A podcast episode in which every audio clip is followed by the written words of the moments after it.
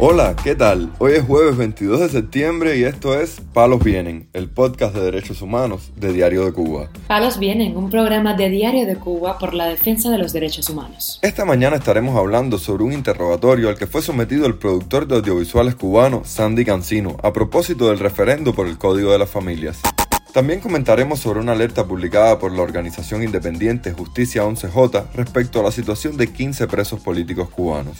Por último, profundizaremos en la situación del periodista independiente Lázaro Yuri Valles Roca, quien se encuentra en delicado estado de salud en la prisión del Combinado del Este. Lo más relevante del día relacionado con los derechos humanos en Palos Vientos.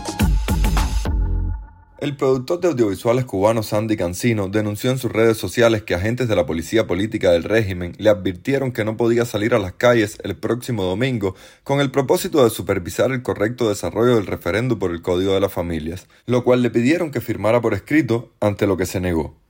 Durante el interrogatorio, de unos 45 minutos de duración, las autoridades le dijeron a Cancino que estaban al tanto de la situación de su hija, enferma de dengue, y cuestionaron sus criterios sobre el Código de las Familias.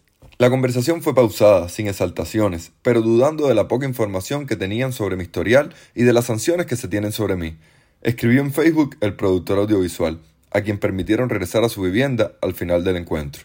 El sacerdote dominicano David Pantaleón, quien se desempeñaba como superior de los jesuitas en Cuba hasta su reciente expulsión de la isla, dijo al programa televisivo El Despertador que su salida estuvo motivada por acompañar a las familias de los presos políticos del 11 de julio, sus críticas al gobierno y su defensa de la libertad de expresión en la isla. El día que me llamaron para decirme que no debía permanecer más en el país, que fue el miércoles santo de este año, em, ahí me dijeron en orden más o menos las razones en orden. Entonces la, primera tenía que ver con toda la reflexión que nosotros hemos hecho y la actividad de acompañar a los presos y sus familiares.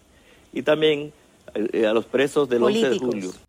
hasta el momento nosotros eh, teníamos calculado que más de 700 de esos más de mil.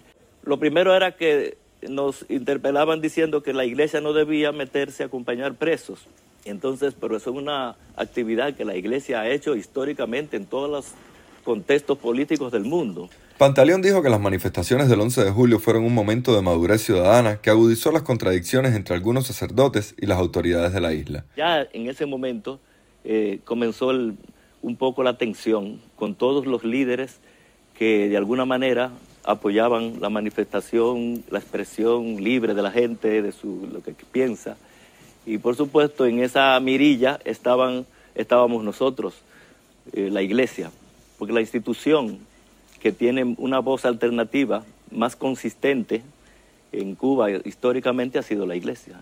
Este miércoles la opositora cubana Rosa María Payá intervino en una audiencia del Comité de Relaciones Exteriores del Senado de Estados Unidos, donde dijo que las mujeres de la isla han estado sufriendo una represión horrible, según informó Radio Televisión Martí han sido la fuerza imparable por la libertad, no solo cuidando a los que estaban antes en la cárcel, sino avanzando la causa de los derechos humanos, desde las mujeres que son periodistas independientes, desde las damas de blanco, hasta las hermanas María Cristina y Angélica Garrido, quienes hoy están en la cárcel por protestar el 11 de julio del año pasado, afirmó la opositora en la audiencia titulada Mujeres líderes contrarrestando el autoritarismo. La coordinadora de Cuba Decide mencionó también los casos de Sailí Navarro, quien cumple una condena de ocho años por acudir a la comisaría a preguntar por los desaparecidos en las protestas del 11 de julio, y de Aymara Nieto, encarcelada desde 2013 por exigir la liberación de los presos políticos.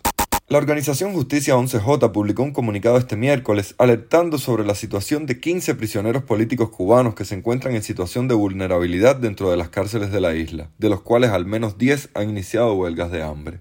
En ese sentido, la organización independiente resaltó la responsabilidad del Estado cubano en la prestación de servicios médicos a los reclusos, que garanticen la protección y la mejora de la salud física y mental, según las llamadas reglas Mandela. Justicia 11J recordó que en el más reciente informe presentado ante el Comité contra la Tortura de la ONU, funcionarios públicos del Estado cubano aseguraron que el país había realizado grandes esfuerzos para garantizar condiciones de vida dignas en los establecimientos y centros penitenciarios, lo cual no se cumple en los casos de los prisioneros políticos. Palos viene. La activista cubana Eralidi Frometa, esposa de Lázaro Yuri Valle Roca, denunció este miércoles el delicado estado de salud del prisionero político y de conciencia en declaraciones a ADN Cuba. En el día de hoy, 21 de septiembre, tuve su visita. Visita en la que he quedado muy mal y muy preocupada debido a que el estado de salud de mi esposo cada día continúa empeorando. El régimen penitenciario de Cuba le está negando el derecho a su asistencia médica. Mi esposo continúa con su problema pulmonar. Ni siquiera el agua caliente que ordenó el médico el 23 de febrero se le continúa dando. Mi esposo ha perdido toda la dentadura de adelante y ni siquiera a una estomatología lo llevan. Mi esposo se encuentra muy delgado y en delicado estado de salud. Yo continúo denunciando al régimen de Cuba, al régimen penitenciario de Cuba, por su integridad física. Desde Cuba, era Lidia Frometa, la esposa del prisionero de conciencia Lázaro Yuri Valle Roca. Tras pasar un año encarcelado, Valle Roca fue juzgado en junio pasado y condenado a cinco años de prisión por los supuestos delitos de propaganda enemiga y resistencia. El periodista independiente Frank Correa denunció este martes en declaraciones a ADN Cuba que Carlos Manuel Pupo, coordinador nacional del Partido Unión por Cuba Libre y gestor líder del proyecto Emilia, fue aislado en una celda de castigo. En este momento Pupo está en una celda de castigo por el incumplimiento por parte de las autoridades del penal que le prometieron que si deponía la huelga hace una semana le iban a atender sus reclamos. Pero como no cumplieron, Carlos Manuel Pupo volvió a declararse en huelga de hambre y las medidas represivas tomadas por las autoridades del penal fueron enviarle una celda de castigo, informó el periodista. Palos Vienen, un podcast de derechos humanos de Diario de Cuba con la producción y conducción de Mario Luis Reyes. Muchas gracias por acompañarnos este jueves en Palos Vienen, el podcast de derechos humanos de Diario de Cuba. Pueden escucharnos en DDC Radio, Spotify, Google Podcast, Apple Podcast, Telegram y SoundCloud. Yo soy Mario Luis Reyes, mañana regresamos con más información.